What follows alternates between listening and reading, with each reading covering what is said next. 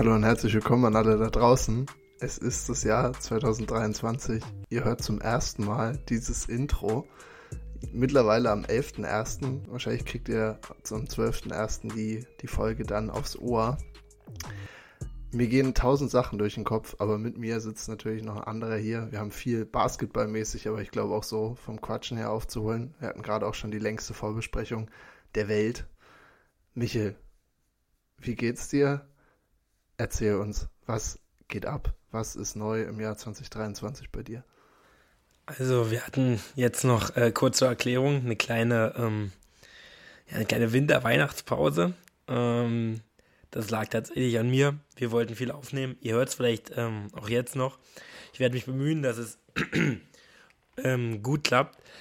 Aber ich äh, bin noch etwas heiser. Ich war krank. Äh, ich hatte alles, äh, was man so haben konnte.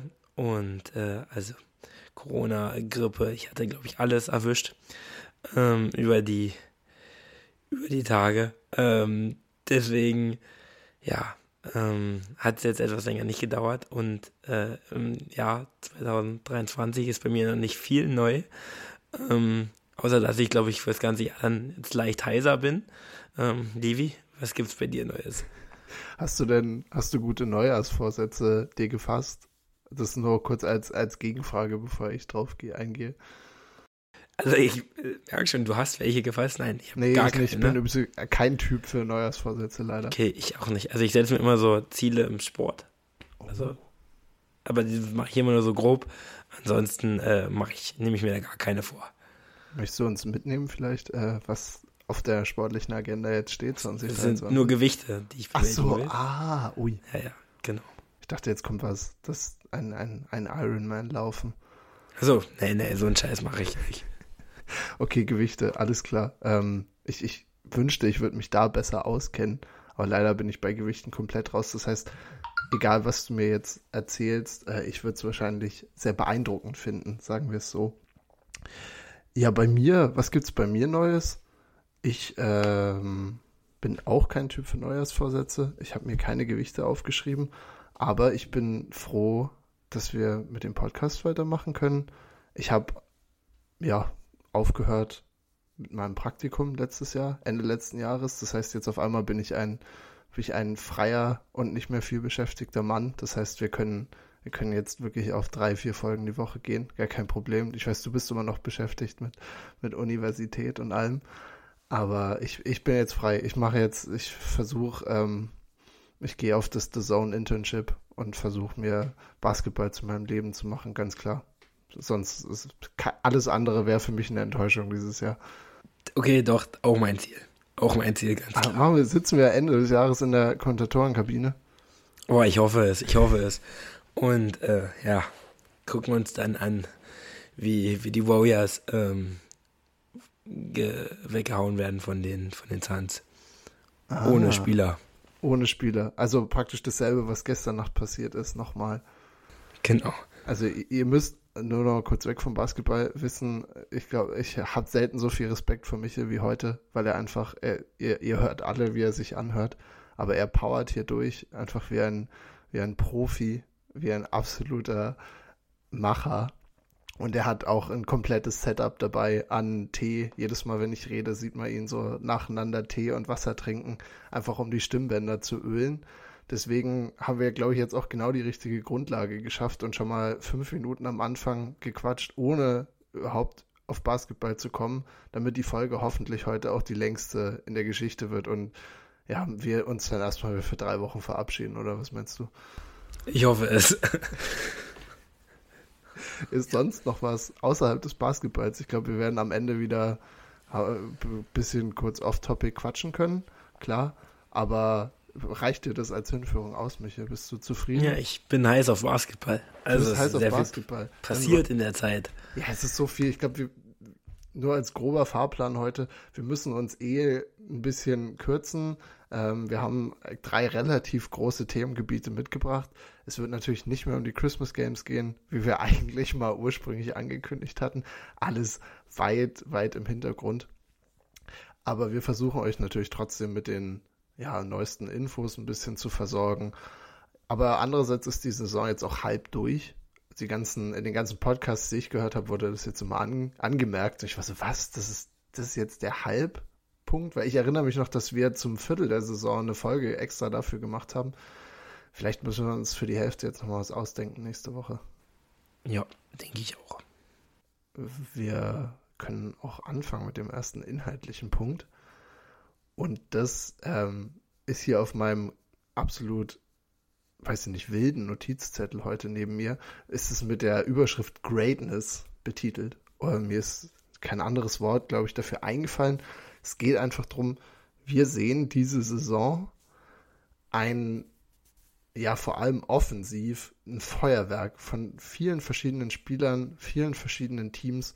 Und das ist vor allem in den Stats. Also statistisch haben wir eine Saison, die durch die Decke geht und die es noch nie so gegeben hat. Und ich weiß nicht, ob es jetzt der Trend so weitergeht und es die nächsten Jahre so sein wird oder so sozusagen noch krasser wird oder ob wir uns irgendwann versuchen, wieder auf normal Null zu leveln. Ähm, hast du, also ich, ich habe hier auf meinem Zettel die ganzen Namen mit Spielern, die über 50 gedroppt haben. Und ähm, das ganze Segment hier, ich, ich werde mich hier jetzt einfach äh, in einem Punchline-Quiz praktisch drillen.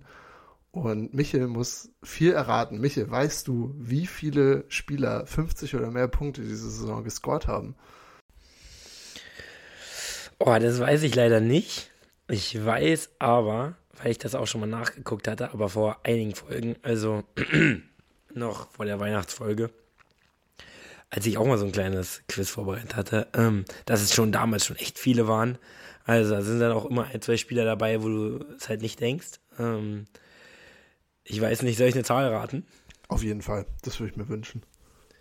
Also, ich 20. Äh, es sind 50 plus 10 Spieler und 14 Spiele, weil von okay, den krass, 10 Spielern ein paar auch mehrmals. Ähm, mhm. Ich kann, soll, soll ich die Liste einfach mal runterrattern, gerne, nur damit wir gerne. das einmal auch für unsere ZuhörerInnen also ein bisschen verdeutlichen können, worüber wir überhaupt reden. Für die, die das jetzt nicht so super krass auf dem Schirm haben. Also, also ich hatte auch, ja. Nee, erzähl, erzähl. Ich hatte auch ein paar direkt auf Lager, deswegen dachte ich, ich mir fallen jetzt so schon gefühlt zehn Leute ein. Da dachte ich, ich vergesse bestimmt noch zehn, aber ja, erzähl. Dann können wir es doch so rum machen. Äh, wer, wer fällt dir denn alles ein? Und ich kreuze ab. Ja, ja. Also Janis, ähm, Luca, klar. Ähm, Mitchell. Ähm, Embiid. KD. Nein. Ähm, KD nicht? Uh -uh. Boah. Steph. Yes. Ähm. Oh, äh, ja, aber du kannst, kannst den Rest gern sagen. Ich, bestimmt War alles richtig, außer KD. Wie gesagt, wir haben, ich, ich würde es nur mal kurz mit den Zahlen unterlegen. Wir haben Mitchell natürlich 71, zweithöchster Score äh, jemals. Nee, Quatsch, nein, Wild hat mal 100 aufgelegt und Kobe mal 82. Aber in der modernen Ära des NBA-Basketballs, also Mitchell 71, Lukas 60, das war das Triple-Double mit 60, 20 und 10. Dann hast du Janis 55 und da hatten wir drüber geredet. Das ist sein Career High außerdem. Und ja, was hast du gesagt? Du meintest auch, es hat dich ähnlich wie mich so ein bisschen underwhelmed, was komisch ist, weil es so die Standards an Janis zeigt. Aber irgendwie dachte ich, er hätte da mal so einen 60er drin gehabt, auf jeden Fall. Also ich, ich wusste, dass er auch keinen 60er hat, aber ich dachte, er hatte mal irgendwie, also ich, ich war mal auch mal überrascht, weil er hat vor ein, zwei Saisons na 50 auf oder 51 oder so und da war das sein Career halt und da dachte ich, was? Janis hatte noch kein 50-Point-Game. Ähm, da war ich schon überrascht, dass es so tief war. Äh, ja, hat mich aber auch echt gewundert und das wollte ich auch noch sagen. Diese 20 habe ich glaube ich auch gesagt, weil man diese Saison, wenn jemand 50 auflegt, das ist irgendwie jetzt nicht so, also man verliert irgendwie diesen Verlust, was 50 Punkte eigentlich sind. Äh, also wenn man vor ein, zwei Saisons noch passiert, 50 Dinge aufzulegen, absolut krank. Und irgendwie kommt man dieses Jahr bei den ganzen Zahlen, denkt man irgendwie 50, gar nicht so krass. Ich habe auch, also das, da habe ich das perfekte Pärchen gefunden, um, um dein Beispiel gerade zu untermalen. Wir haben nämlich Embiid, hattest du genannt, mit 59 und wahrscheinlich ist er dir deswegen nicht eingefallen, weil Darius Garland hatte am gleichen Abend wie Embiid einen 51-Punkte-Spiel. Das wurde aber wirklich ganz entspannt von der Liga abmoderiert, weil es ging dann eher primär um Embiid. Äh, also genau, wir haben Garland noch oben drauf mit 51, die er mal hatte. Und äh, ja, ich mach mal kurz die Liste fertig. Booker 58, AD hatte mal 55, Clay, ich dachte, der war noch relativ, oh, relativ ja, neu, klar. auch im neuen Jahr, mal mit Natürlich. 54. Ja. Spicy P, Pascal Siakam hatte 52 und damit hätten wir sie sogar alle. Ja, jetzt wo du es gesagt hast, sind mir auch alle wieder eingefallen, die Performances. Äh, Siakam ist, glaube ich, auch gar nicht so lange her, oder? Also nee, auch nicht so lange her. Ja.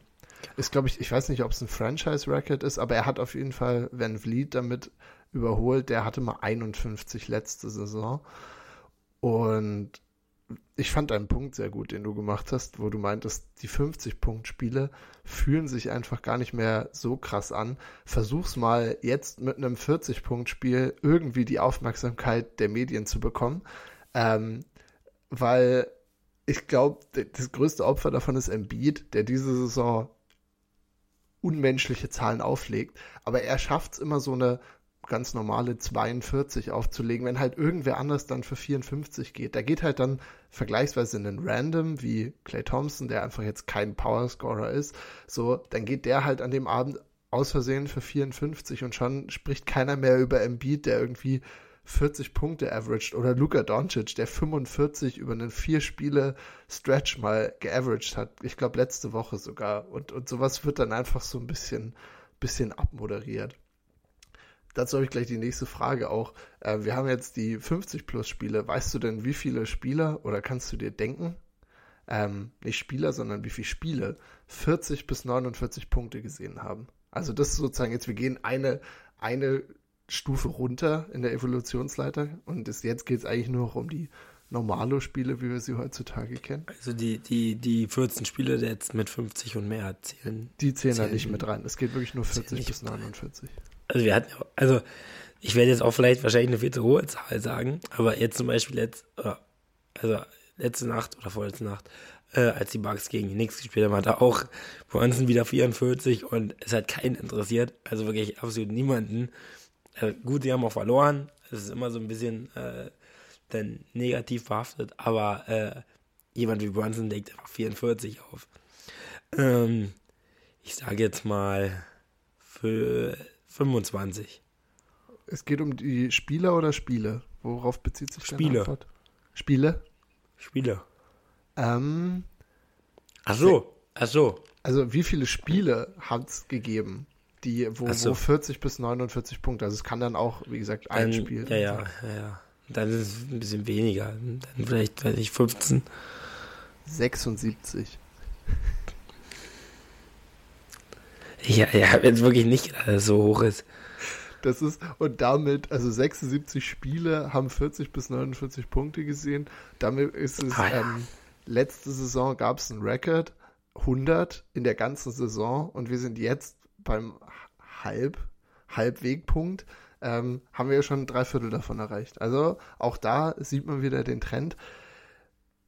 Es geht ab in der NBA und es sind viele Punkte, die gescored werden.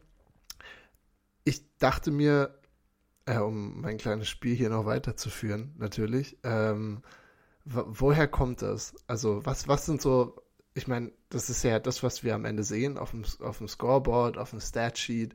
Aber was steckt hinter der Entwicklung? Weil, wie gesagt, wenn man das, glaube ich, statistisch analysieren würde, sind das alles signifikante Sprünge. Also es ist alles was, was auch der Wirklichkeit zugesprochen werden kann, dass einfach das Scoring so zunimmt und man dementsprechend so historische Nächte einfach am laufenden Band bekommt. Also hast du, kannst du dir das irgendwie erklären, was da dahinter stecken könnte? Also, ähm, ist natürlich, also natürlich, ähm, so wie in jeder Sportart eigentlich, das Talentlevel steigt immer über die Zeit. Also das ist klar, die Spieler werden immer besser, wenn du das jetzt vergleichst. Ähm, also das ist auch, glaube ich, der eine Punkt, der mit am wichtigsten ist, kann halt jetzt fast jeder Spieler Dreier werfen. Das Feld ähm, wird so viel breiter. Also früher ähm, gab es einen Power Forward, der konnte gar nicht werfen. Es gab einen Center, der konnte gar nicht werfen. Die standen in der Zone. Und ich sag dir, wenn heute auch ein Michael Jordan, äh, den du jetzt reinpacken würdest, der so viel Platz hätte, der würde auch nochmal mehr scoren. Obwohl der ja schon krank viel gescored hat. Ähm, weil einfach so viel Platz in der Zone ist, weil jeder draußen verteidigt werden muss, fast jeder. Und äh, ist ja auch dann für Spieler wie Luca LeBron, äh, das ist echt wichtig. Ähm, weil die dann halt auch, wenn die Hilfe kommt, dann den Kick aus äh, rausspielen können. Das, äh, das wären eigentlich die ersten beiden. Und natürlich, wie gesagt, das ist das Talentlevel halt immer. Die Spieler werden einfach besser. Ähm, das ist nun mal die Entwicklung. Das Training wird besser.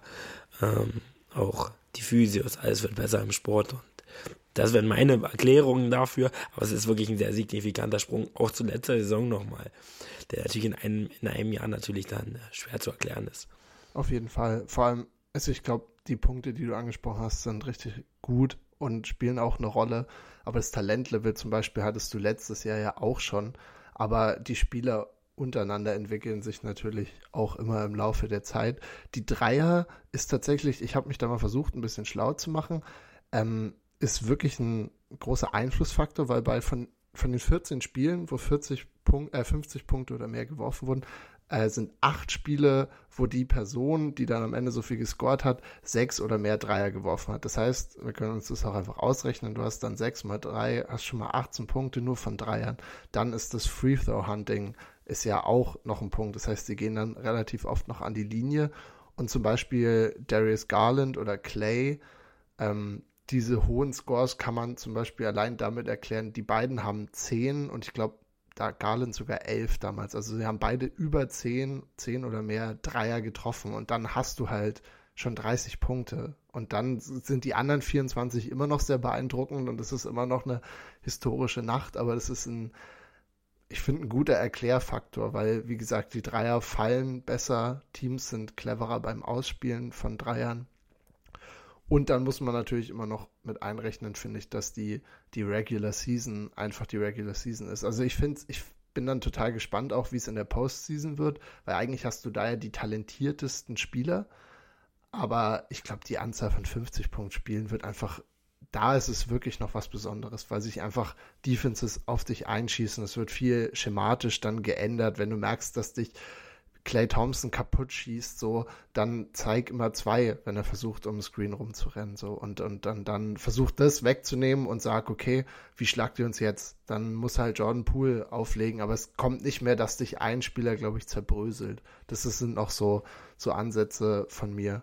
Plus, wir hatten auch mal gesagt, am Anfang der Saison und auch im Verlauf des Take-Foul und der Speed, der dadurch entsteht mit der Transition, lässt das Spiel total offen werden. Also und Transition Defense ist manchmal wirklich makaber. Also ich, ich, ich weiß, du hast auch mal geile Takes für die Defense oder wie sich Defenses stellen. Aber wenn ich mir manche Teams an so einem Dienstagabend in Transition angucke, da wird er wirklich so ein bisschen schauerlich, weil die einfach so, na okay, gut, dann kriegt er halt einen offenen Dank. Zwei Punkte easy geschenkt.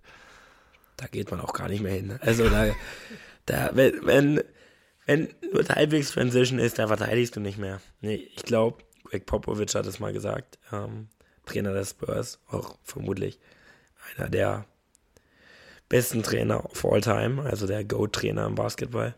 Ähm, das ist wichtig, Transition Defense, Transition Defense, das ist einfach so unglaublich wichtig. Wenn du da Punkte verhinderst, äh, wenn man das zusammenrechnet, wenn, glaube ich, jedes Team mal und das wird in den Playoffs dann auch wieder passieren, dass die Teams wieder mehr Transition Defense spielen. Aber wie du es angesprochen hast, in der Regular Season momentan, also die, das ist wirklich, da muss eventuell mal so ein Marcus Smart oder so, der haut sich da mal rein. Aber ansonsten, also die, die machen sie einfach nicht. Also die verteidigen dann einfach nicht mehr. Das ist wirklich, schlimm teilweise, was die da machen. Und vor allem auch teamweit. Also es ist dann nicht so, dass du siehst, so, okay, einer rennt mit zurück und dann haben die anderen halt ein 3 gegen 1 und das ist trotzdem ein einfacher Punkt, sondern es ist wirklich öfter so, dass du halt die, die, die Offense in dem Fall rennt sich nach vorne und kann sich gar nicht entscheiden, wer den Ball jetzt spiken soll und danken soll.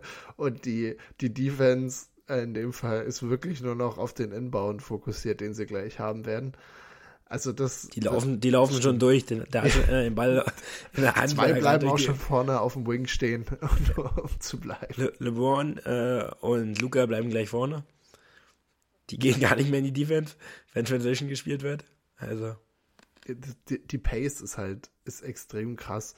Ähm, ich, ich wollte, dass wir das alles hier auch noch mal ein bisschen untermauern, wie krass sich das gewandelt hat. Nicht nur im Vergleich zur letzten Saison, sondern einfach sagen wir vor zehn Jahren. Ich habe mich jetzt in der ganzen Zeit an vor zehn Jahren, das war die Saison 2012, 2013, orientiert. Das war, ich glaube, die Back-to-Back-Meisterschaft von den Heat, wo sie in den Finals die Spurs geschlagen haben. Das war das Heat Dream Team noch mit Wade, LeBron und äh, Chris Bosch. Wie viele, was denkst du? Wir hatten gesagt, zehn Spieler sind bis jetzt bei 50 oder mehr. Wie viele Spieler haben in der Regular Season 2012 und 13 50 oder mehr Punkte? Also jetzt geht es nicht um die Spiele, sondern Spieler. Damals ähm, war ich noch nicht, habe ich noch nicht viel NBA geguckt. Jetzt ähm, testen wir deine Intuition dann. Genau. Ich kann jetzt mal kurz meinen Gedankengang sagen. Also offensichtlich sind es weniger. Ähm, das haben wir ja schon geklärt. Aber damals auch Superstars, also wenn ich jetzt in meiner Rechnung sind damals Superstars, ähm, klar die drei in South Beach, aber auch so ein Tim Duncan. Der hat aber nicht so viel aufgelegt. Es war nicht so, dass der, dass der da jetzt so viel aufgelegt hat. Klar, Carmelo lief da auch immer noch rum. Ja, der hat schon viel gescored. Aber ich glaube, tatsächlich ist natürlich immer schwierig. Aber ich gehe einfach mal mit den guten fünf. Fünf? LeBron hat eins gemacht. Und den Rest, den Rest äh, der Jungs, der die aufgelegt hat. Carmelo hat eins und den Rest weiß ich jetzt leider nicht. Ja, finde ich, ist die beste Antwort bis jetzt. Es sind drei insgesamt. Mello ist dabei mit 50. Dann hast du Steph, 54. Das heißt, da ist Steph schon, der wurde, glaube ich, wann wurde er ein oder zwei Jahre davor gedraftet? Also ich glaube, das war so seine ersten Flashes als Superstar. Und natürlich Kevin Durant, 52. Mhm. Aber insgesamt, wie gesagt, drei. Und ich finde, wenn man sich die Scores auch nur anguckt, da ist keiner dabei, der einfach mal so eine 71 oder eine 60, sondern das ist alles so 50 plus, heißt wirklich in den Anfang 50ern. Und wenn man sich vorstellt, ich meine, oben wird dann unser Gefühl einfach schlechter für Scores, aber dass zum Beispiel dann ein Mitchell einfach nochmal 17 Punkte mehr gescored hat als der höchste 2012, 13, fand ich sehr, sehr beeindruckend. Ja, auf jeden Fall. Also die. Ich habe eine kurze Frage an dich. Ja, bitte. Nur kurz. Was findest du, also was findest du krasser oder was findest du bedeutender? Die 71 von Mitchell oder das Triple-Double 60-20-10 von Luca. Oh. Ich Luca damals 60-20-10, noch kein Spieler in der NBA auf, je aufgelegt, kein Wild, der sonst eigentlich alles mal aufgelegt hat. Ich würde. Hm, fuck. er hatte 21 Rebounds, oder? Und 10 Assists. Ich weiß es nicht. Ich, ich muss, also, uh, wenn ich mich entscheiden muss, also Pistole auf meine Brust, gehe ich mit Donovan Mitchell, weil ich glaube ich in einem Stat gesehen habe, dass er halt 71 gescored hat, klar, aber dass er an 99 der Punkte über Assists dann in, indirekt auch beteiligt war. Direkt oder indirekt an 99 Punkten. Und klar, Luca hat dann, glaube ich, auch 10 Assists aufgelegt, logischerweise. Ähm, aber dieser, dieser Fakt, dass ein Spieler aktiv an 100 Punkten mitwirkt und damit praktisch das Spiel gewinnen könnte, in einem anderen Szenario fand ich ganz schön krass. Also ich, ich nehme Donovan Mitchell, aber natürlich ähm, nimmt es jetzt nichts von Lukas historischster Nacht weg, der es als erster geschafft hat, Will Chamberlain bei irgendwas zu übertreffen. Also da schließe ich mich tatsächlich an. Ähm, ich hatte auch gelesen, ähm, die 70 Punkte haben, glaube ich, sieben Spieler bis jetzt geschafft, 70 aufzulegen. Und da waren ja einige Spieler, das ist schon Kobe, das Spiel. Ähm, es waren viele Spiele am Ende von der Regular, Regular Season. Ähm, oder Spiele, wo es um nicht mehr viel ging. Ähm, und das war halt ein Spiel, wo es, also das, äh, klar, es war eine Overtime da noch, aber trotzdem Spiel, wo, wo es um super, also nicht um super viel ging, also, aber es war ein, äh, ein wichtiges Spiel, ein enges Spiel und ich fand auch, dass, Don, äh, dass Donovan in dem Spiel ähm, das jetzt nicht forciert hat, so wie die anderen, also Kobe, ähm, der hat das gut forciert und auch David Robinson zum Beispiel hat das noch geschafft. Ähm, die haben das, er wollte damals noch Scoring Champion werden, so war die Geschichte. Er musste, ich glaube, er hat es dann nicht geschafft, weil Gerving oder so dann noch super viel aufgelegt hat. Aber es waren immer so eine Sachen. Und er hat halt irgendwie so im Verlauf des Spiels ist es halt passiert, dass er so viel gescored hat. Also das war, fand ich auch unglaublich beeindruckend. Vor allem haben die, das ist vielleicht auch noch wichtig zu erwähnen, dass die Cavs das Spiel nicht in einem Blowout gewonnen haben. Ich glaube, deswegen kam es ja auch erst zu diesen, zu diesen ganzen Punkten. Und auch da wieder, ich glaube, DeRozans 45 in dem Spiel auf der anderen Seite, das war ja gegen die Bulls, sind mal so weit von untergegangen. Also ich glaube, DeRozan haben sie sogar im Statsheet fast vergessen aufzuführen, einfach nur weil die 45 an so einer Nacht einfach egal sind. Also 45, das interessiert dann auch keinen mehr. Und das Spiel war ja super Highscoring. Es war ja 145 zu 100 irgendwas 30 am Ende. Also wirklich nicht vorstellbar. Jetzt, wo du sagst, wie oft hier 40 fallen, war ja der Pick wirklich ganz wild am Anfang ja. mit den also 15. Vor allem nachdem du 15 schon bei den 50 plus Spielen gesagt hast. Ja, na, da waren ja Spieler. Ja, ja, es war, es war komisch. Ja, ist, darauf gucken wir nicht zurück. Ich habe noch einen, einen letzten kleinen Exkurs, den ich super witzig fand, der mir heute wirklich den, den Nachmittag so ein bisschen versüßt hat. Ähm, ich, Offensive und Defensive Rating sagt für alle nochmal als Zusammenfassung, wie viele Punkte macht ein Team, zum Beispiel im Offensive Rating, wenn sie 100 Mal den Ball haben. Also es ist immer auf 100 Ballbesitze gerechnet. Ähm, ich, wenn man sich das anguckt, im Schnitt gerade in so einem NBA-Spiel haben Teams knapp über 100 äh, Ballbesitze pro Spiel. Also so von 106 bis 102 ist, glaube ich, so der Average. Also bildet auch ganz gut so ein Spiel ab. Offensive Rating ist also ganz gut, weil es berechnet ist auf einen gemeinsamen Nenner und dann kann man die Teams halt miteinander vergleichen. Äh, die Boston Celtics haben das Number One Offensive Rating dieses Jahr mit 117. Ähm, gehen wir nochmal zurück in die 12-13 Saison da waren es die Heat mit 111. Das heißt, die Celtics hätten sozusagen die Heat in jedem normalen Spiel im Schnitt mit sechs Punkten oder mehr geschlagen. Und das ist wirklich ein historisches Miami Heat-Team, die damals komplett ausgerastet sind ähm, und ja auch Back-to-Back-Champions geworden sind. Aber wie gesagt, in der heutigen NBA nichts Besonderes mehr 111 aufzulegen. Ich habe das andere auch mal versucht in Perspektive zu rücken. Was denkst du, welches Team hat das schlechteste Offensive Rating diese Saison? Ich hoffe. Und ähm, das ist auch, weil ich letztens eine Possession von denen gesehen habe. Ich hoffe, es ist Houston. Nein, nein. Houston ist, glaube ich, zweitletzter. Aber mit ganz wenig. Also es, glaube ich, geht um Punkt 1 oder Punkt 2. Also wirklich wenig, aber die schlechtesten sind die Charlotte Hornets. Äh, ja. 108,7. So, also 108,7 wäre vor zehn Jahren siebter. Sie wären über den San Antonio Spurs mit ihrem Offensive Rating, die damals in die Finals gekommen sind, so nur mal auch zu zeigen, dass auch die schlechten Teams viel, viel, viel Offense spielen. So, dann hatten wir noch gesagt, aber andere Teams auf der anderen Seite spielen sie halt keine Defense und deswegen kommen so krasse Scores zusammen. Wer hat gerade das Number One Defensive Rating in der Liga? Nicht mehr die Bugs, glaube ich. oh, Entschuldigung. ähm, es sind nicht mehr die Bugs. Sind sie nicht? Ähm, die verteidigen nicht mehr.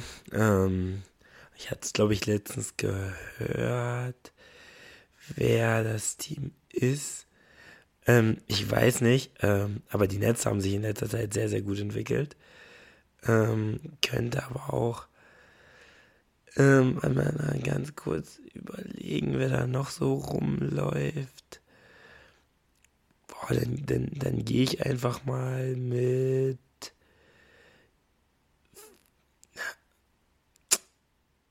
Ähm, dann, ja, dann gehe ich mit Philly.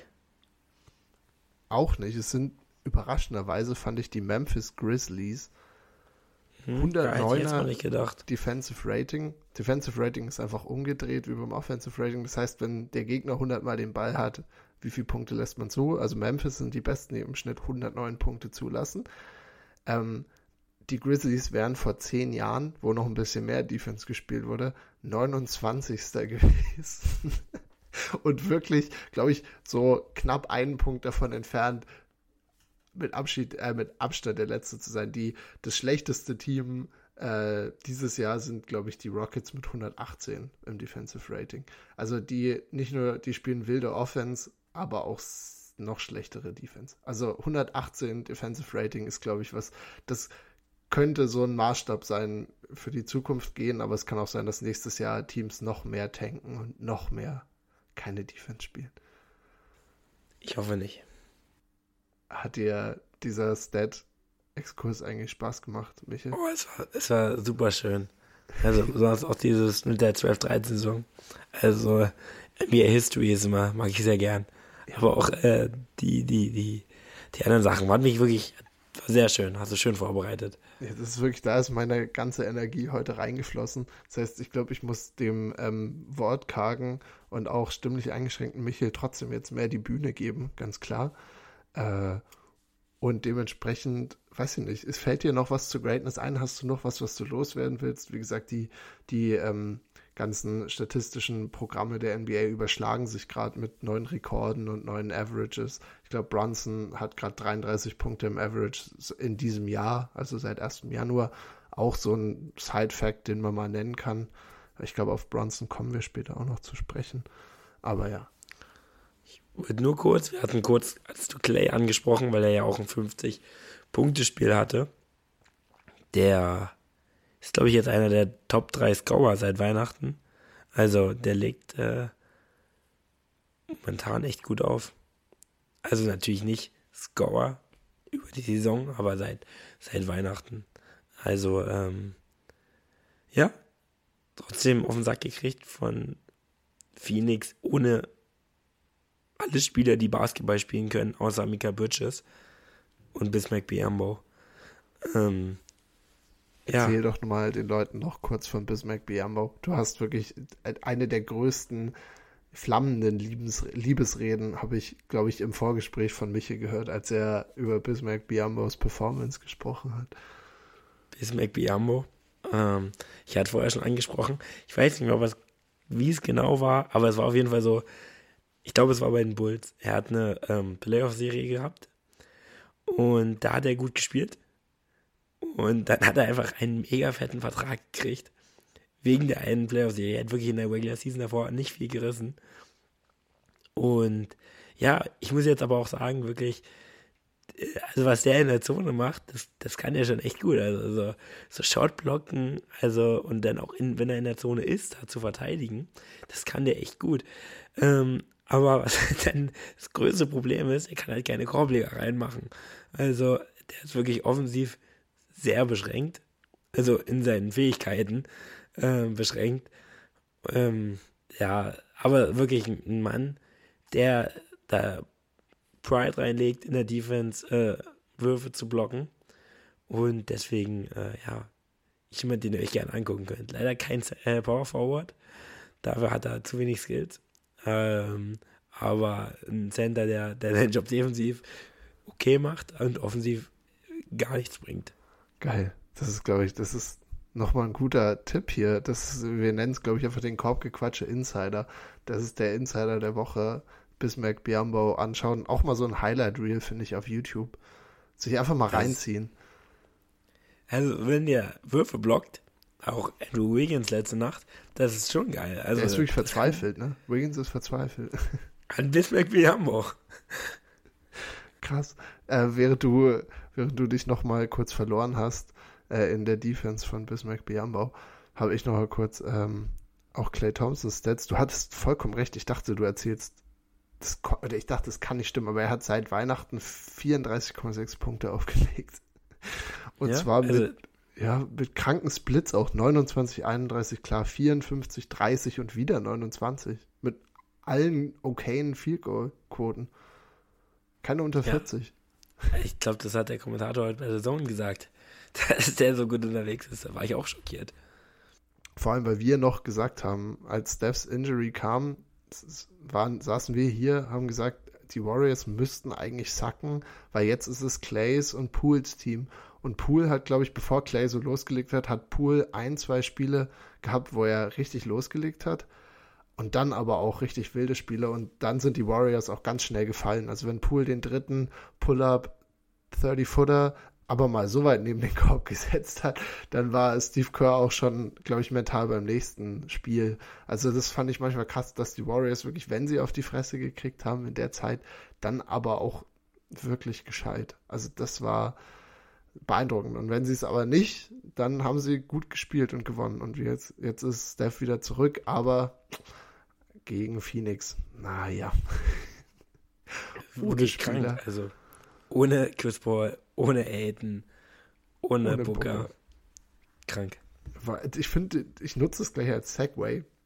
Zweites Thema, es geht jetzt vor allem ja ein bisschen euch darum, euch auf den neuesten Stand der NBA einfach zu, zu bringen. Und was ist gerade der Stand der NBA? Verletzung. Also, ich muss sagen, ich, ich habe am Anfang der Saison immer schon geguckt, was wir hier auch einbringen können, über wen reden wir, wenn sich jemand verletzt haben sollte. Äh, und jetzt häuft sich's aber mal sowas von. Und nicht wenig, und es geht nicht um zwei, drei Spiele raus, sondern ähm, ja, Injuries sind so hoch wie jede Saison, eigentlich irgendwann so zu, zur Mitte äh, der Saison, wo irgendwie die ganze Workload über den Spielern zusammenbricht. Und ja, nur mal ein paar Namen, die bis, die jetzt gerade relativ frisch sich verletzt haben und ich glaube, über die wir auch kurz reden müssen. Kevin Durant, Zion Williamson, DeMar DeRozan und Devin Booker. Und dazu halt noch die, die wir sowieso schon hatten. Also Anthony Davis bleibt ja. Und fällt dir noch jemand ein? Ich weiß, ich, äh, Steph ist jetzt gerade wieder zurückgekommen. Trey ist gerade raus. Trey Young. Oh ja, oh scheiße. Über die Hawks wollen wir, also möchte ich aber echt gar nicht anfangen zu reden. Die Hawks deprimieren mich gerade, gerade sehr. Sie sind sehr schnell, sehr schnell in meiner Gunst gefallen. Seit wir, seit wir auch einen Hawks-Special hier gemacht haben, verfolge ich sie so ein bisschen. Also nicht über die Hawks reden, würde ich sagen. Aber Trey Young ist raus, das wissen wir. Das ist richtig. Ja, ansonsten, ähm, Chris Middleton für deine Bugs immer mal wieder rein und raus. Klar, der ist in and out.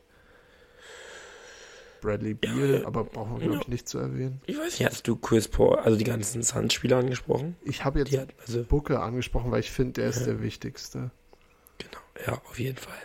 Okay, dann würde ich dir die einfache Frage stellen zu jedem, den ich gerade genannt habe. Also nochmal Kevin Durant, Zion Williamson, DeMar DeRozan, Devin Booker. Wo sind alle längere Zeit raus? Bei DeRozan weiß ich es nicht, das werde ich gleich nochmal nachgucken. Ich, ich glaube, das ist nicht so lang. Das ist jetzt ist so Day to Day. Also. Ah, okay. Okay, dann reden wir nur über die anderen drei. Schaffen es die Teams, eine Perspektive zu haben in dieser also, Saison? Unterschiedlich würde ich auf jeden Fall sagen. Fangen wir bei Kevin ähm, Durant an. Fangen wir bei Kevin Durant. Das, die Nets werden so ein Team, wo ich am Anfang der Saison gesagt hätte, nie im Leben, auch mit KD nicht. Ähm, aber jetzt muss ich wirklich sagen, ähm, haben, glaube ich, 18 aus 20 oder so gewonnen. Also, das ist brachial. Ähm, und ich glaube auch, dass sie es also ohne KD ähm, gut hinkriegen. Die Rollenspieler legen gut auf. Sie haben den Bubble MVP mit TJ Warren, der da ähm, KDs Rolle eins zu eins übernehmen wird. Ähm und äh, nee, ich glaube, wenn Kyrie, der wird es hinkriegen. Also ich finde, das ist gerade überraschend ruhig bei den Nets. Ähm, die spielen gute Defense, die, die spielen sehr gute Offense, was natürlich mit beiden klar ist ähm, mit KD und Kyrie, aber auch mit Kyrie ähm, allein und den Jungs, die noch da sind. Er ist ja nicht allein. Ähm, dass das äh, echt gut wird. Also ich glaube, vielleicht defensiv, weil Kevin Durant defensiv auch echt momentan ein Difference Maker ist. Da könnte es vielleicht noch ähm, ein, zwei Probleme geben. Aber ansonsten bin ich da sehr, sehr, sehr positiv für die Nets gestimmt. Negativ für meine Bugs zwar. Aber ähm, ja, da bin ich auf jeden Fall positiv gestimmt. Da, da denke ich, dass ähm, wenn er wieder reinkommt, die werden immer noch gut dastehen. Also, ja. Äh, und kurze Frage an dich: Ist Jimmy Butler der dirtiest Player? Also sowas Schlimmes. Jimmy Butler hat wirklich. Du ihn hier Sasa Pechulian? ja, schlimmer. Also wirklich. Wäre der bei Kawhi gewesen, dann würde Kawhi jetzt kein Basketball mehr spielen. Stimmt, Kawhi würde er sich zurückziehen, glaube ich. Ich weiß, na, okay, ähm, ja, er ist der dirtiest Player und er wollte Kevin Durant, glaube ich, verletzen. Und deswegen werden die Heat jetzt ihre, ihre Saison richtig anfangen und den Number, wo sind sie jetzt gerade, zweiter oder dritter? Den dritten, zweiten oder dritten Seed äh, übernehmen, wenn Ke Ke Kevin Durant wiederkommt. W nur damit ich das, ich finde, deine Punkte sind alle irgendwie auch so, dass ich damit einstimmen kann. Äh, aber wenn du das jetzt festlegen müsstest, Kevin Durant ist sechs Wochen, also es wird immer spekuliert, es sind einerseits wird gesagt vier Wochen raus, dann andere sagen sechs Wochen, es ist ja sprained MCL, also es ist irgendwas im, im Knie. Ich kann die leider, ich weiß ACL ist, ähm, äh, ist ähm, Kreuzband, aber MCL weiß ich nicht, was es sein soll. Ähm, genau, zumindest auf Deutsch. Wenn du jetzt sagst, vier bis sechs Wochen ist er raus, welchen Record haben die Nets also in den nächsten zehn Spielen. Sagen wir, er bleibt vier Wochen weg. Ich könnte mir schon vorstellen, dass die 7 und 3 gehen oder so. Also sowas. Ich denke, wenn er wirklich, wenn er wiederkommt, die werden vielleicht ein bisschen schlechter dastehen, aber die werden immer noch im Homecourt sein. Also ich bin mir ziemlich sicher, dass es wird nicht so schlimm sein. Krass. Ja, bin ich, bin ich ähnlich bei dir. Ich habe da in, in der Hinsicht, äh, Hinsicht ein bisschen mehr Kritik gehört. Also so, dass Leute halt sagen, okay, die Nets werden nicht komplett abrutschen wie ein Team, worauf wir gleich noch zu sprechen kommen, aber irgendwas so Richtung, mehr Richtung 500 gehen, als sie es jetzt sind. Ich würde auch sagen, dass ich es nicht so schlecht sehe. Einfach nur, dass die Teamkultur da viel übernehmen kann, weil als Kevin Durant letztes Jahr rausgegangen ist, standen sie ähnlich gut da, also von den, also vom Standing her auch. Die Nets waren ja mal Number One Seed letztes Jahr. Ähm, und mit Kevin Durant aus sind sie dann komplett abgerutscht, aber das war halt immer noch das Team von Steve Nash. Kyrie hat da noch nicht gespielt oder nur auswärts, weil das war ja seine, seine Impfphase, wo er nicht spielen durfte. Und das ganze Team ist ja daran so ein bisschen auch zerbröckelt an der Verletzung dann und konnte sich nie wieder so eingrooven. Aber wie du sagst, jetzt hast du Zusammenhalt. Du hast mit Claxton sogar einen, der die Verteidigungsrolle übernehmen kann. Ben Simmons ist auf einmal auch da. Ähm, das heißt, eigentlich mache ich mir nur offensiv so ein bisschen Gedanken um sie rum, aber da hast du halt mit Kyrie einen, der dir wirklich die eine oder andere Nacht einfach entscheiden kann. Er ist ja auch spektakulär gewesen die letzten Nächte, der die ganzen ein paar Game Winner auch getroffen, die natürlich immer wunderschön anzusehen sind bei ihm. Deswegen ich mache mir auch nicht so viele Gedanken um die Brooklyn Nets, muss ich sagen. Und ich denke, dass sie da gut rauskommen werden. Wie Kevin Durant dann aussieht, ist die andere Frage, weil ich glaube, wir nehmen einfach alle an, dass er sich klar immer mal verletzt und einen Monat raus ist, aber dann halt wieder so ein MVP ist. Weiß ich nicht, ob ich jetzt so weit gehen würde. Also ich, ich weiß nicht, der ist 34. Ich hoffe es nicht, aber es wäre auch verständlich, wenn er Anlaufschwierigkeiten mal hat und nicht sofort wieder für 30 Punkte geht. Und letztens habe ich einen komischen Stat gesehen, dass er 66% seiner Turnaround-Jumper trifft. 66%? Was ist das? Das ist eine Freiwurfquote von anderen Spielern. Das ist für den wirklich ein Freiwurf. Ich, ich kann es nicht fassen. Und ich weiß nicht, ob er, ob er in der Lage sein muss, dann solche Sachen aufzulegen. Ähm, ich meine, ja, das sehe ich aber auch. Ich glaube, Kevin Durant, ist einfach so, einfach so wie Skill, der Typ. Ähm, dem, dem traue ich schon zu, dass er da relativ schnell wieder, wieder anknüpfen kann an seine Saison, muss ich sagen. Ich meine, du hast immer irgendwie, du hast auch nach der, nach dem Achillessehnenriss, wo man eigentlich sagt, ja, das ist eine der schlimmsten Verletzungen, kam er auch wieder back und hat dann relativ schnell wieder aufgelegt. Ich glaube, ähm, auch jetzt in das Team reinzukommen, wird für ihn deutlich leichter sein, ähm, wenn das so läuft, wie wir vermuten, dass es läuft, also relativ gut, dann wird es, glaube ich, ähm, für ihn auch leichter sein, da, da reinzukommen. Das ist ja ähm, ganz logisch, äh, wenn dann die, die Offense schon gut läuft und er sich da jetzt nicht so, nicht so viel übernehmen muss, dann äh, habe ich da keine Befürchtung. Also die Nets sehen erschreckend gut aus, muss ich wirklich sagen. Das auf jeden Fall. Ähm, wenn du zu Kevin Durant nichts mehr hast, dann können wir eigentlich zum nächsten Spieler. Oder hast du noch was? Dann Zion Williamson, sacken die Pels. Er ist, glaube ich, auch relativ lang raus. Also auch mindestens einen Monat. Bei ihm war es ja der Hamstring. Es ist jetzt auch schon ein, zwei Wochen her. Eine Woche, glaube ich, her. Also kann auch sein, dass es jetzt noch um drei Wochen geht. Wo siehst du die Pelicans ohne Zion? Hm, ich muss sagen, äh, bei denen sehe ich es auf jeden Fall ein bisschen schlimmer als bei, bei den Nets, weil die halt momentan so gut drauf sind. Ähm, das ganze Team irgendwie so einen Flow hat. Ähm, bei den Pelicans, die würde ich deutlich drunter sehen, muss ich sagen. Also wenn ich jetzt so einen Rekord, äh, den sehe ich um 500, vielleicht sogar, ja, vielleicht sogar ein kleines bisschen unter 500. Die werden jetzt nicht super schlecht sein, dafür haben die auch noch zu viel Talent. Also alle Spiele, ich habe jetzt mal ins Schedule angeguckt, was als nächstes kommt. Also klar, Celtics, dann kommen auch die Pistons, Magic, ähm, die Heat, also also das Lauffeuer, äh, also so eine Außer Kanonenfutter, sage ich mal. Außer die Heat. auch die Heat natürlich. Ähm, nee, so Teams werden die halt immer noch schlagen. Dafür sind sie einfach zu gut. Aber besonders dann gegen Teams, wo man Zion bräuchte, wo wirklich ähm, das ganze Team auch bräuchte, ähm, gegen Celtics, Cavs oder auch Nuggets, ähm, da wird es, glaube ich, echt schwierig. Die ähm, Pelicans spielen auch immer noch ohne Brandon Ingram. Habe ich gerade nachgeguckt. Ist auch immer noch raus, hat, weiß ich gar nicht, hat, glaube ich, jetzt auch seit über einem Monat nicht mehr gespielt. Also wirklich abgedreht, ähm, was das Team gerade schultert. Also CJ, CJ ist auch krass. Also ich krieg immer nur so, ich, ich habe jetzt keine genauen Zahlen, aber ich krieg dann immer so mit, dass er auf jeden Fall ein paar 30-Punkt-Spiele hatte, seitdem jetzt beide raus sind. Ähm, das um 500 rum von dir hat es, glaube ich, gut getroffen, sind zwei und drei in den letzten fünf.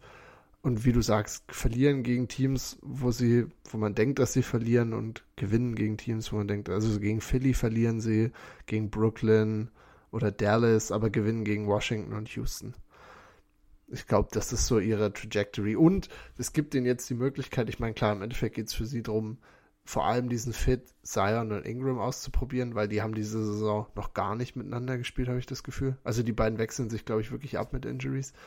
Ähm, aber viele junge Leute, die da halt drin sind, du kannst Dyson Daniels ein bisschen ausprobieren, Trey Murphy, bisschen mehr Verantwortung auch mal für Herb Jones in der Offense vor allem.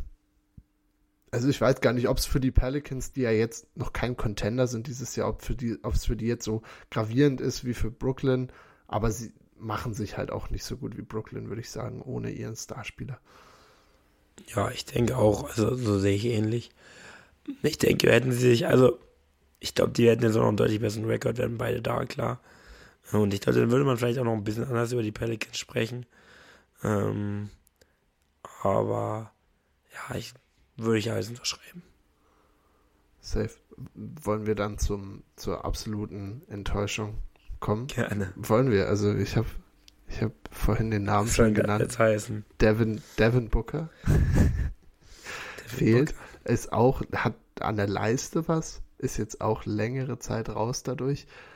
Und die Suns sind eines der schlimmsten Teams ohne Devin Booker. Und klar, wie gesagt, du hast dann noch das Inkonsistente von Chris Paul, der mal da ist, mal nicht da ist.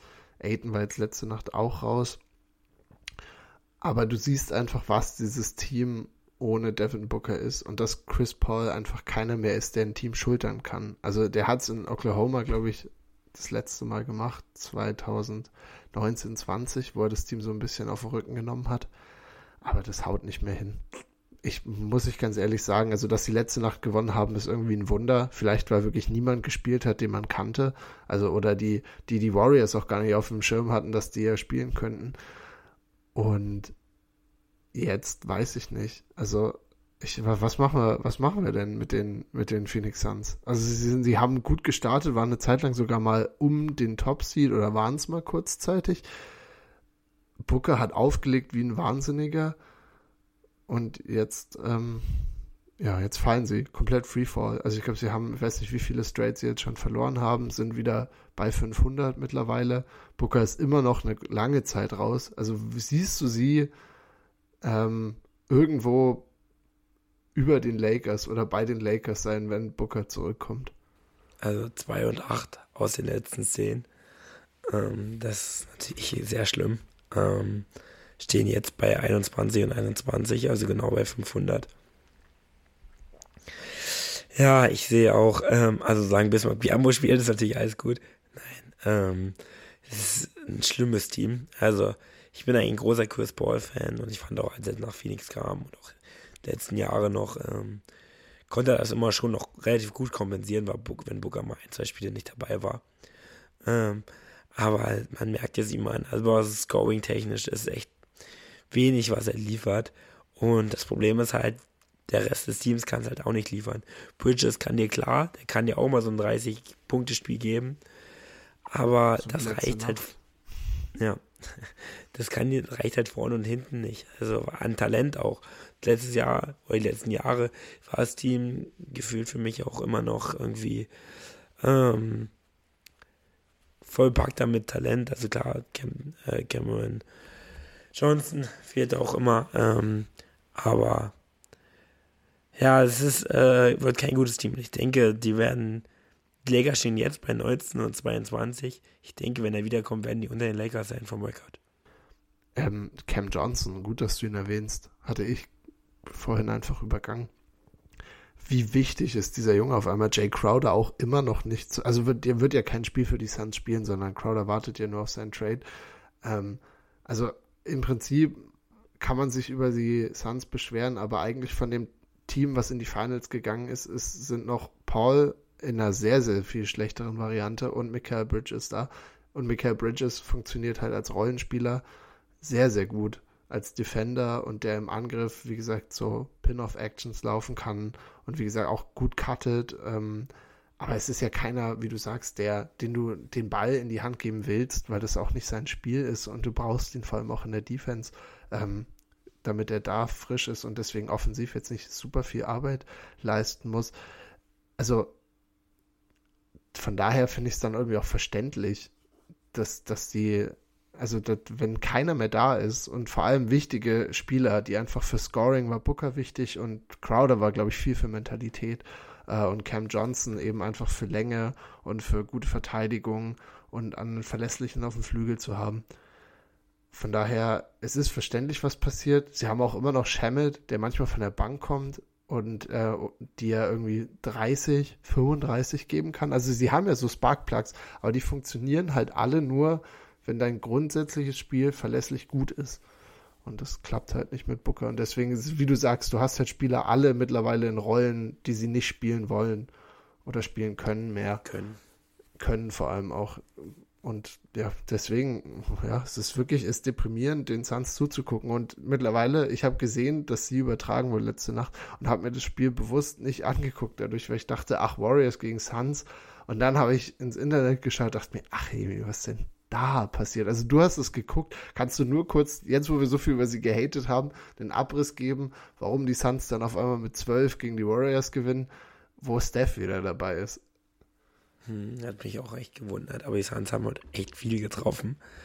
Äh, haben aber auch guten Basketball teilweise gespielt. Es war aber so eine Nacht, wo Toby Craig mal, also es war eine Nacht, wo viel geklappt hat und bei den Warriors halt ähm, nicht so viel. Das lässt, glaube ich, einfach gut beschreiben. Die Warriors auch teilweise defensiv ganz schön scheiße gemacht. Ähm, offensiv auch ganz schön viel liegen gelassen haben und bis Piamo natürlich gebiestet hat. Also, äh, ja, ich würde da jetzt nicht zu viel reinterpretieren in die Nacht, muss ich ganz ehrlich sagen. Ich sehe die echt, die letzten Jahre, die sind echt immer ein geiles Team gewesen. Auch immer Content damit gewesen. Dieses Jahr sehe ich, sehe ich das gar nicht. Leider wirklich nicht. Ich hätte auch wirklich gerne Aiden. Also ich fand den immer super. Ich mochte ihn echt gerne. Ich hätte auch gern Aiden Unleashed gesehen. Gebt den da unten den Ball im Post, aber es ist halt nichts. Es ist nicht, er kann das nicht auf einem hohen Level, gut auf einem hohen Level. Du kannst ihm natürlich den Ball geben, aber ja, er wird jetzt keinen Beat. Wollte ich gerade sagen, wir wollen doch ihn nur in der Embiid-Rolle haben. Ich, ich hätte auch richtig okay. Bock. Es gab doch manchmal auch in den Playoffs so Phasen, wo sie Aiden extrem gefüttert haben im ersten Quarter und er hat irgendwie vier Turnarounds und zwei Alleys ge gefinisht und so und hatte auf einmal so zehn Punkte und das war's dann aber auch wieder. Dann war auch Booker dann wieder da und, und Aiden hat gute Screens gestellt und so. Also Ich weiß nicht. Ich, ich, ich fände es auch witzig, wenn sie voll Joel Embiid gehen und einfach Aiden füttern, bis er irgendwie 8 von 34 geht, äh, aber trotzdem seine 20 Punkte auflegt. So, das wäre, das wäre, finde ich, eine, eine Entwicklung für die Andre Ayton, die ich okay finde. Aber auch, ja, weg vom Spaß. Wie gesagt, die Suns, wer auch immer sich da draußen denkt, man könnte sie sich angucken, braucht ja wirklich nicht zu probieren. Also es ist wir, können, wir sagen euch auch gern Bescheid, wenn es wieder gut ist, aber bis jetzt finde ich es wirklich, ja, einfach eklig, den zuzuschauen und äh, irgendwie ein bisschen, bisschen, bisschen deprimierend. Äh, haben wir, ich habe es dich schon mal gefragt, aber in, injury-mäßig sonst noch ähm, bei dir was, was dir auf dem Herzen brennt? Äh, ein Spieler, wo du sagst, okay, nee, den müssen wir ansprechen. Seine Verletzung ist wirklich auch wichtig im größeren Ganzen der NBA. Chris Middleton natürlich, aber nee, äh, ansonsten keiner. Wir können auch noch fünf Minuten Bugs Talk. Ich habe gerade die Uhr gecheckt. Fünf Minuten Bugs Talk ist, ist locker. Wir hatten es schon vor der Sendung. Aber wenn du willst, können wir auch jetzt noch kurz drüber reden. Ja, ich hatte kurz vor der, vor der Folge schon erwähnt, dass die Bugs mich echt ein bisschen, ähm, ja, ein bisschen äh, in schlechte Stimmung bringen momentan. Also ich bin nicht so positiv gestimmt, äh, wie ich das sonst immer war bei den Bugs. Also, ähm, ja, da war ich echt immer so, ja, das wird, aber momentan ähm, sieht es nicht gut aus. Ähm, haben jetzt zwar letzte Nacht wieder gewonnen, vorletzte Nacht, aber ähm, ja, ich weiß nicht, wir hatten da schon drüber gesprochen, es bräuchte halt so einen Chris Middleton, der wäre halt nicht schlecht. Ähm, Chris Middleton, der auch wieder spielt wie Chris Middleton, also wie einen All-Star spielt, ähm, das wäre halt schon wichtig. Wo siehst du die Bugs denn hingehen, wenn Chris Middleton ungefähr auf dem Level bleibt? Plus, minus, also zumindest, dass er konstant spielt, aber einfach zumindest für diese Saison nicht seine Form so wiederfindet, wie er es bei dem Finals Run oder auch letzte Saison, bevor er dann verletzt war in den Playoffs. Also ohne, dass er so wird, sondern wirklich so, sagen wir, offensiv so Drew-Numbern, äh, äh, Drew-Stats auflegt. Also wirklich so. Hm, da sehe ich die Bugs tatsächlich auch sehr, sehr weit gehen. Ja, okay. Ich, also das würde schon, das wäre schon gut, wenn er Drew-Stats auflegt. Da würde, also dann würde es schwer gehen. Wir hatten schon vorher darüber gesprochen, über die vier Teams im Osten, die momentan den Homecourt ausmachen, also die Nets, die ähm, Celtics, die Bucks und Philly. Und gegen die wird es dann schwer. In der ersten Runde sehe ich wie immer, immer noch keine Gefahr. Ähm, trotzdem nicht. Aber ähm, da wird es dann schwer. Ich glaube, es kann auch in ein, zwei Serien dann reichen. Ähm, wenn dann, Drew legt ja auch manchmal Spiele auf, wo er über 30 auflegt, auch effizient mal. So ist es ja nicht, er kann ja nicht gar nichts ähm, dann kann das mal reichen in einer Serie. Aber es, es ist nicht so, dass, äh, ja, also wenn der Chris Middleton wiederkommt, der letztes Jahr in Playoffs war, dann sehe ich die Bugs in jeder Serie, also mindestens entweder das leichter Favorit oder 50-50. Ja, safe. Bin ich, bin ich voll bei dir. Also ich denke, wenn er zu Form zurückkommt, dann, dann wird es sehr, sehr interessant. Und ich finde, dadurch ist die NBA-Saison, solange sie auch ist, ganz gut, weil man kann jetzt bei den Bucks schon beobachten, vielleicht wird es ja ab Februar, ab März, wenn es dann so ins letzte Drittel, ins letzte Viertel der Regular Season geht, vielleicht ändert sich dann schon was für ihn. Also kommt er da in, in Form zurück oder eben, wie gesagt, legt er Sachen auf, aber ein bisschen mehr hier und da. Wann wird er wieder so richtig konsistent, auch mit seinem, mit seinem Wurf? Deswegen, ja, finde ich, haben wir die fünf Bugs-Minuten super gefüllt, ähm, weil auch mir als Nicht-Bugs-Fan geht es ähnlich wie Michael, dass sich so ein bisschen, also dass auch ich finde, von außen betrachtet, dass es gerade einfach jetzt nicht, nicht super gut läuft. Man sieht es dann auch in Spielen zum Teil. Sie verlieren manchmal, finde ich, echt so, echt krass hoch auch, was man nicht denken würde. Und Janis spielt trotzdem überragend. Also das ist, immer noch das Größte. Also Janis scheint einfach, scheint einfach konstant ein Biest zu sein. Also auf den können sie sich verlassen.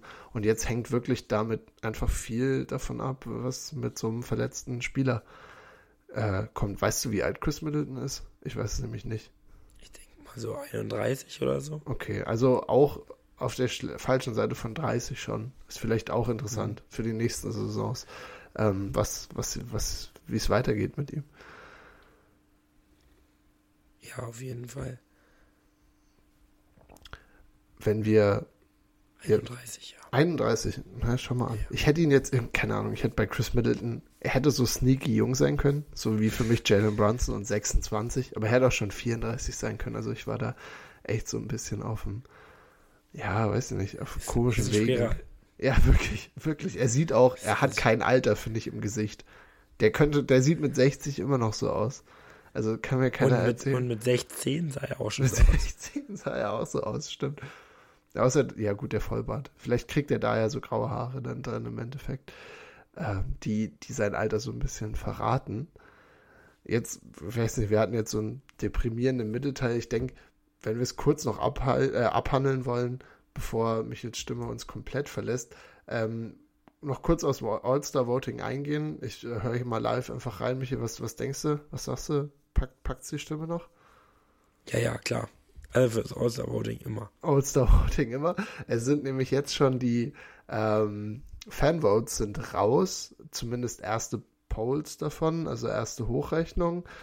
Und die, es läuft ja so ab, dass die, die Fans 50% Anteil bei den Stimmen kriegen und dann gibt es noch Coaches und Spieler und die bestimmen die anderen 50% und dann wird sozusagen hochgerechnet, wer ins All-Star-Team kommt.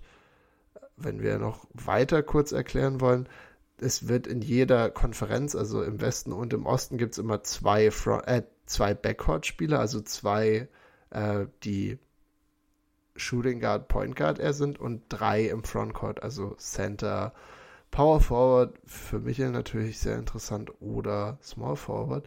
Ähm, ja, die, die Aufteilung finde ich, müssen wir auch mal drüber reden, finde ich wirklich garbage. Also mittlerweile ist Basketball so positionslos geworden, dass ich eigentlich auch Fan davon wäre, einfach nur die fünf besten Spieler aus jeder aus jeder Konferenz zu nehmen, weil ich glaube, wir kommen jetzt auch im Osten dazu. Da hast du dann auf einmal ein richtiges Dilemma, weil halt manche Spieler gelistet sind, wie sie gelistet sind.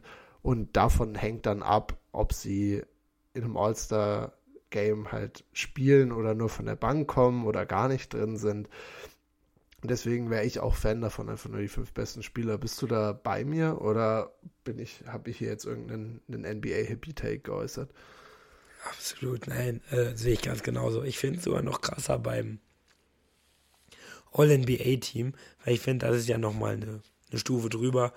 Und das ist auch so, Small Forward Shooting Guard ist ja auch oft so eine Sache, die geht Hand in Hand. Und da finde ich es dann auch ziemlich blöd, dass das alles dann immer so ein Center muss dabei sein oder so. Das finde ich auch echt beschissen.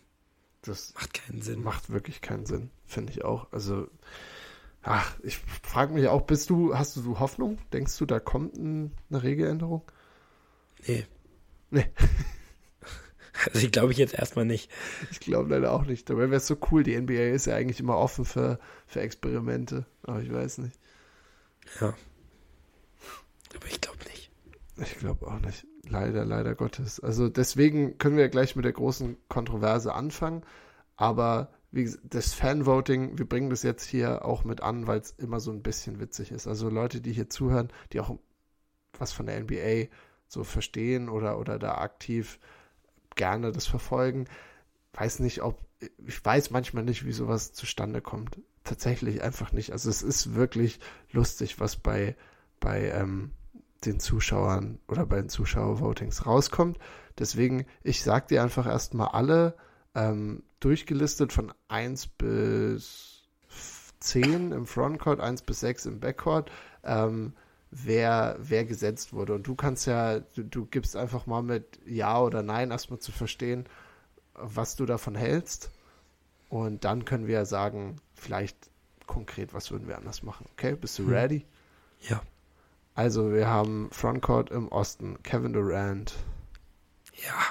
Janis Antetokounmpo. Ja. Joel Embiid. Ja. Und jetzt finde ich, das, das ist leider schade und das ist im Osten dieses Jahr trifft es wirklich zu. Dann haben wir nämlich Jason Tatum auf der 4. Ist okay, oder?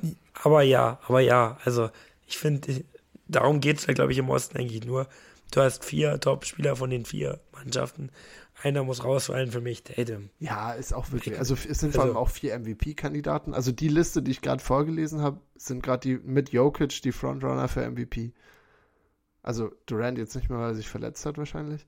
Aber wenn ich die vier in der MVP-Konversation oder Debatte nennen würde, würde auch keiner Nein sagen. Aber hier geht es halt wirklich nur um den All-Star-Platz. Also es ist echt schade.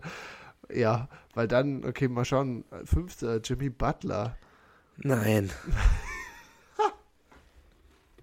also im, im, Leben nicht. Das, ich muss ich, bin ich bei dir. Ich würde ihn nicht auf fünf setzen. Also nee. ich, ich glaube, vielleicht hat er einen Top Ten Platz verdient, aber es, es wird ja noch wilder. Es wird ja noch wilder. Sechster Pascal Siakam.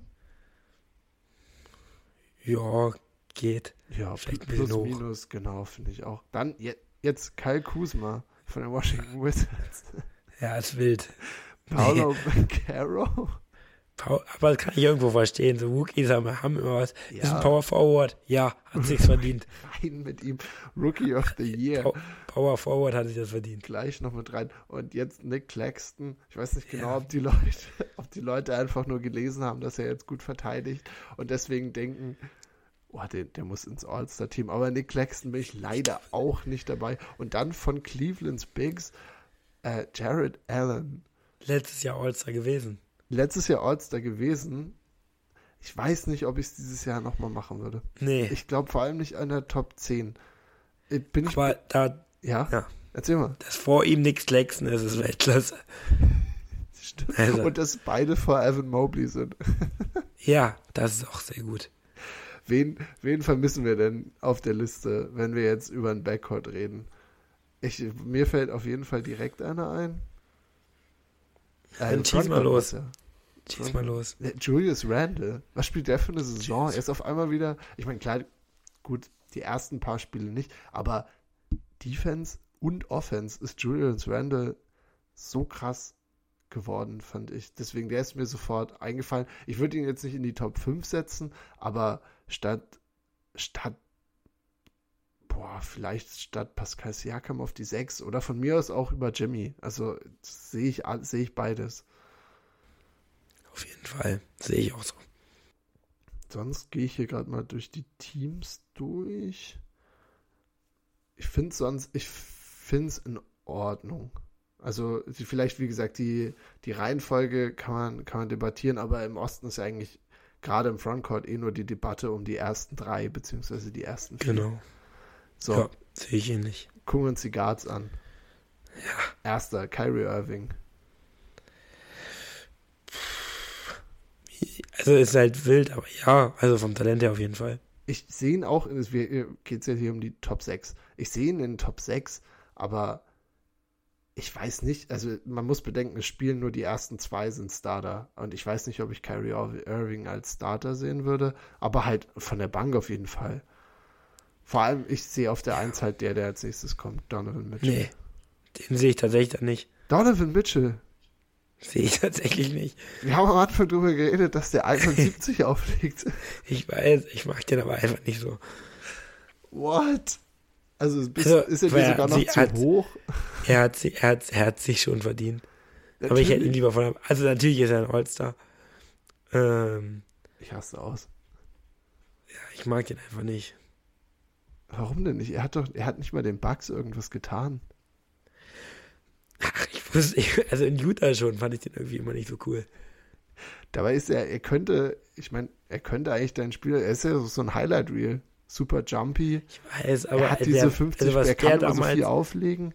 Wie der sich damals auf Rudi verlassen hat in der Defense. Hm. Also der hat auch wirklich, also der hat damals in Utah, ich weiß, irgendwie wurde das nie so richtig angesprochen, der hat auch gar nicht verteidigt. Nein. Also wirklich, der hat wirklich gar nicht verteidigt. Hat er wirklich. Aber ja, er spielt gut, komm, es ist okay, lass ihn mitspielen. Lass ihn mitspielen. Dann nehme ich auf der 3 James Harden. Ja, also jetzt, wenn wir jetzt von der Bank ist okay. Ja, sehe ich auch. Spielt ja. wirklich eine schöne Saison. das ist jetzt das Ding. Jalen Brown ist bei den Guards gelistet, weil er natürlich ein Shooting Guard ist. Nebenher ich find, auch. Wir, kommen gleich noch bei einem, auf Platz 6 müsste der ungefähr sein. Mhm. Das ist noch wilder, finde ich. Ja. Also, als Jalen Brown, ja, ist auch wild, könnte man, aber geht noch irgendwie, finde ich. Es ist okay. Aber also, Ja. ich, ich finde, ich meine, klar, unter den Guards sehe ich ihn dann auch. Also, Vierter ist für mich okay, wenn ich mir die Ja. anderen angucke. Trey Young auf fünf, da, da bin ich Ja. wirklich ein Hater. Also, weil ich einfach, ich weiß nicht, Ein bisschen hoch, muss ich auch sagen. Muss ich auch sagen. diese Saison mit Trey, ich, ich, ich finde, er ist so unsympathisch. Darum geht's nicht. Und er ist auch ein geiler Spieler für, für ein All-Star-Game mit seinem Skillset. Aber ich möchte ihm das nicht geben. Ich kann das nicht, dass der irgendwie da auch nur von der Bank kommt. Äh, Sechster dann DeMar DeRozan, meintest du den? Also, ja, wie der als. Shooting Guard gelistet werden kann. Der spielt teilweise Power Forward bei den Bulls. Also wirklich. Kann ich wirklich gar nicht nachvollziehen. Das ist, ja, das ist, trifft, glaube ich, die Problematik beim Aber ja, All-Star-Voting. wirklich aber sehr ja finde ich okay auf Platz 6. Ist okay. Äh, hast du hier einen Spieler, den du vermisst? Ich habe nämlich zwei. Ja, also, ich weiß nicht, ob. Also, Halliburton, Halliburton würde ich sogar starten lassen. Ich würde den statt Irving reinpacken. Wirklich. ja, kann man machen. Kann man, kann man machen, wenn man will, aber. Also, Halliburton würde ich auf jeden Fall aber mit reinpacken. Aber ich. Also, dann würde ich aber. Also, wenn wir jetzt äh, Trey und Halliburton tauschen würden, dann würde ich keinen noch mit reinnehmen. Aber zum Beispiel Garland würde ich auch noch vor, vor Trey sehen. Ja. Mag ich auch sehr gern. Und Das sind die beiden. ich hätte noch Jalen Brunson. Wir haben es vorhin auch angesprochen. Du hast es auch gesagt. Ja, 44er.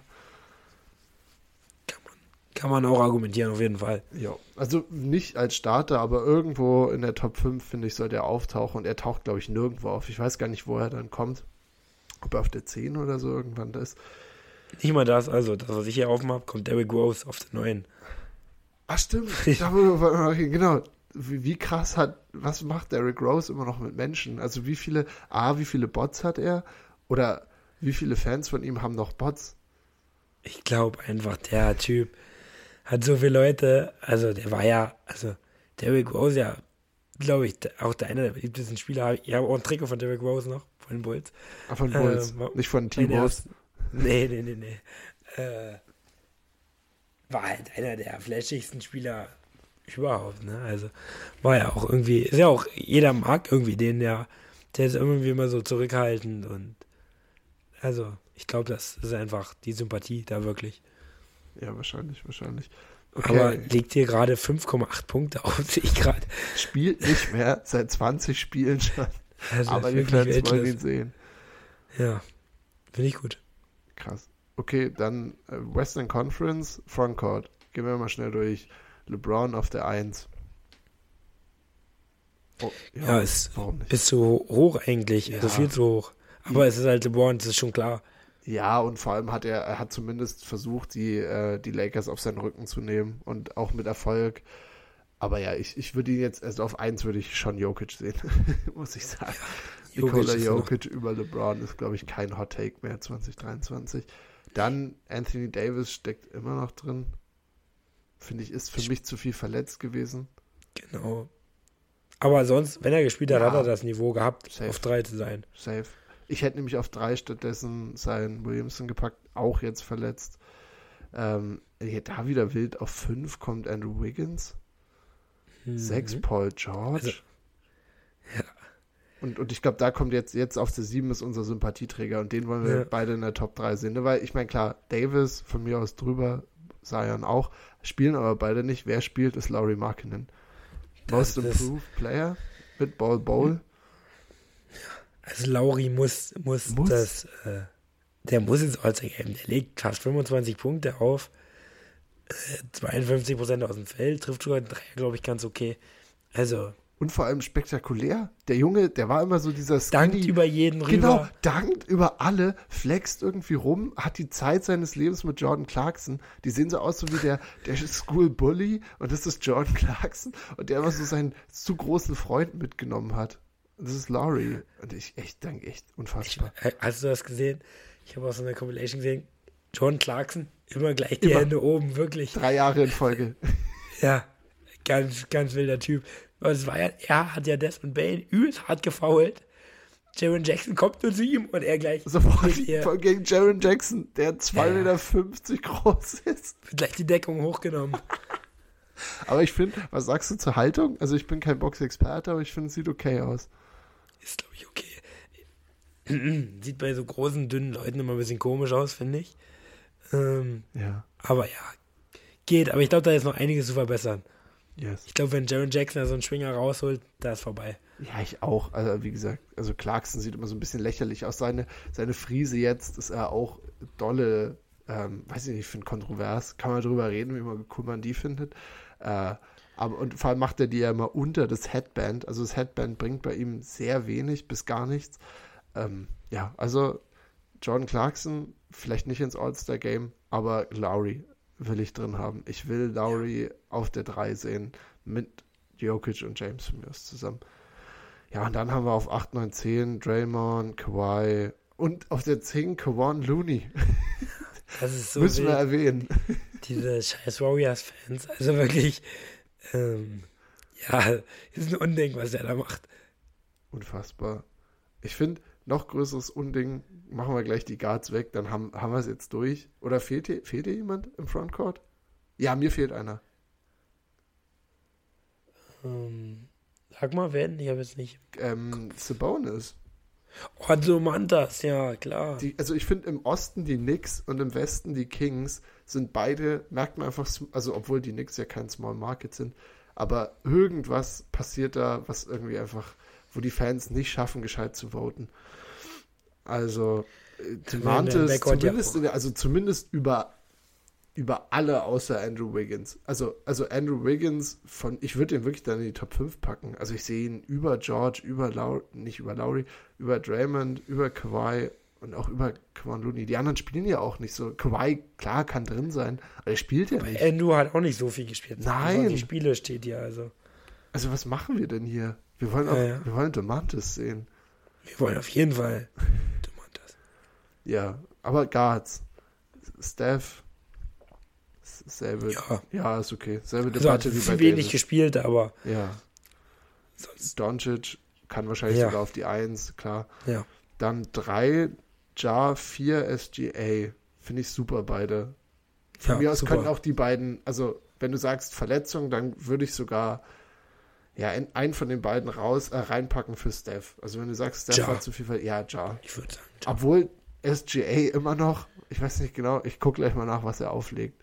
30,9 steht hier, 5,7 Assists und 4,8 Rebounds. Und die, die Thunder sind kompetitiv durch ihn. Sie gewinnen, also sie sind noch nicht in Tanking-Mode gegangen, wollen sie, glaube ich, nicht. Und sie sind einfach so ein Berserker, finde ich, wo einfach Teams nicht hinfahren können und sagen, okay, wie in Houston, die brettern wir weg und dann fahren wir wieder weiter.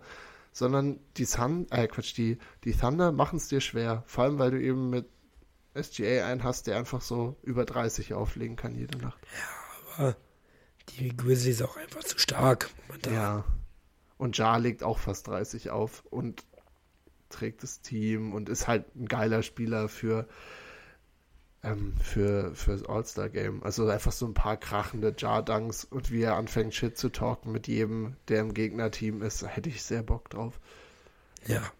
Weil, kommen wir jetzt zu, zu der dunkelsten Abteilung des ganzen Votings, die Guards im Westen, 5 und 6, Clay Thompson, Russell Westbrook. Also Clay, wenn du nur die No, letzten fünf no, no. Spiele siehst, von mir aus okay. Aber ich fand einer in einem Podcast, den ich höre, Chris Vernon, hat gesagt, pack jemand, also pack Clay in ein anderes Trikot und zeig irgendjemandem die Nummern, die einen random Spieler auflegt, die genauso sind wie die von Clay. Keine guten Shooting Percentages, viel zu viele Würfe genommen, keine gute, also wie gesagt, trifft noch nicht mal so viel, dass er krasse Zahlen auflegt und ist einfach nur da, damit er wieder eingespielt werden kann. Und wie gesagt, jetzt ist er gerade komplett heiß. Also jetzt kann man nichts dagegen sagen, aber es geht ja hier um 40 Spiele, nicht um 5. Und deswegen, also jeder andere mit Clay Stats würde nicht mal angeguckt werden. Der wäre 30. in jedem All-Star-Voting. Ich habe hier noch, also ich habe hier bis 10 offen. Ähm, Austin Reeves ist auf der 9. Ja. Und lass mich raten, kommt, also das ist nämlich meiner, den ich vermisse, kommt die Aaron Fox irgendwo vor? Nein. Nee, Also das die ist Aaron das Fox wäre für mich die klare 5. Ja, hinter Ja. den ersten vier. Klare Genau. 5. Mo- Ja. Nicht da. Dame, wo ist Dame? Ich will Dame eigentlich Dame auch auf- Top 6 sehen. Auf 7 hinter Westbrook. Unfassbar. Was machen wir hier? Auf Dann sieben. kommt Booker, Booker auf 8. Da machen sie auf einmal Injury mit rein, oder? So Und dann verstehe. Pool auf 10. Also, das verstehe ich nicht. Wa- Warum rechnet, weil Booker ohne Injury ist Booker auch Top 5. Ja. Der war ja auch kurz mal MVP-Debatte für so einen kleinen Flinker und das heißt ja jetzt nicht, dass er da irgendwie ernsthaft mit berücksichtigt wird, aber dass er in die Top 5 in einem fucking All-Star-Game im Westen gewählt wird, kann man sich doch vorstellen, oder? Ja, also, ist unbegreiflich. Ist wirklich unbegreiflich. Und dann der Appell von mir, wählt für Fox. Wählt für Fox, wirklich. Macht euch 40 Bots-Accounts. Ja. Bisschen Liebe für Sacramento. So, der Junge wird nicht mal, nicht mal bei den Teams dabei sein, äh, nicht mal auf der Bank, obwohl er wirklich die Saison seines Lebens spielt. Und die ähm, Kings sind Fünfter. Heißt jetzt nicht viel im Westen, aber die Wenn- machen sich nach ja. wie vor. Light the beam. Wenn keiner von beiden All-Star wird, das wäre kriminell. Das wäre wirklich, das wäre so kranker Disrespect. Kranker Ja. Disrespect gegen die, gegen die armen Kings. Also ich verstehe es nicht. Ich verstehe es nicht. Also haben wir uns genug ausgelassen? Fällt dir noch was ein? Nee, mir auch nicht. Ich habe auch gerade geguckt, irgendwie die letzte Übung hier ist einfach, ist auch ein bisschen aus dem Ruder gelaufen. Muss man, glaube ich, müssen wir ernsthaft so sagen. Ist ja jetzt bei einer Stunde 20. Hast du, hast du noch was off-topic dabei? Oder sagen wir einfach, schön war's? Und wir hören uns nächste Woche. Ich denke auch, meine Stimme ist langsam sehr weg. Dachte ich auch. Deswegen, äh, ich habe jetzt nichts vorbereitet. Dann machen wir für die nächste Woche extra viel, kein Basketball-Talk. Ich, ich habe auf jeden Fall schon, ich, ich habe schon so die Vision, dass wir nächste Woche einen Draft machen mit den Top 5 Teams aus jeder Conference zur Halbzeit der Saison. Ich, ich, ich spoilere es jetzt einfach. Wir gucken mal, wie viel dann davon nächste Woche ankommt, wie viel durch unsere harte Jury gewunken wird. Was soll ich sagen? Ich hätte es mir nicht schöner vorstellen können, wieder mit dir hier zu sitzen. Ich bin ganz, ganz aufgedreht und ganz wild jetzt auf einmal und ähm, habe aber auch wieder ein bisschen Hunger bekommen und neben mir liegt noch so eine, eine Viertelpizza. Das heißt, ich freue mich auch gleich noch ein Stück zu essen, während Miche mir weitere Stories erzählt. Das war's von mir diese Woche und damit, Miche, du begleitest uns raus. Ja, es war wie ein Fest. Meine Stimme geht langsam wirklich dem Ende zu. Deswegen äh, wünsche ich euch äh, noch einen schönen Abend. Macht's gut.